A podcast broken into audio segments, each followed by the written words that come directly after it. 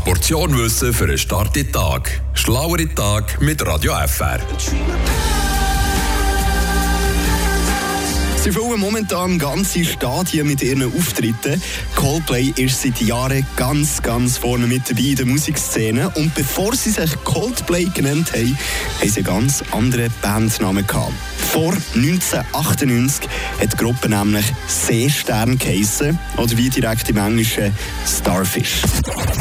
Auch Instagram hat komplett andere Namen gehabt, bevor sie richtig gross wurden. Der Gründer Kevin Systrom war ein Liebhaber von Whisky. Darum hat er die App am Anfang nach seiner Lieblings-Whisky-Marke benannt, Bourbon. App war damals eher noch so eine Ausgangs-App, wo man sich mit Kollegen an einem physischen Ort verabredet hat.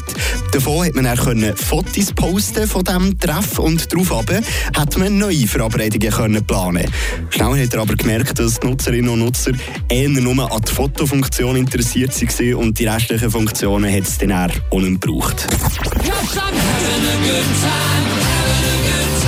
Schnell zu dieser Band hier, äh, Queen. Die haben am Anfang auch einen anderen Namen gehabt. Wie heute auch nur fünf Buchstaben hat es in diesem Namen.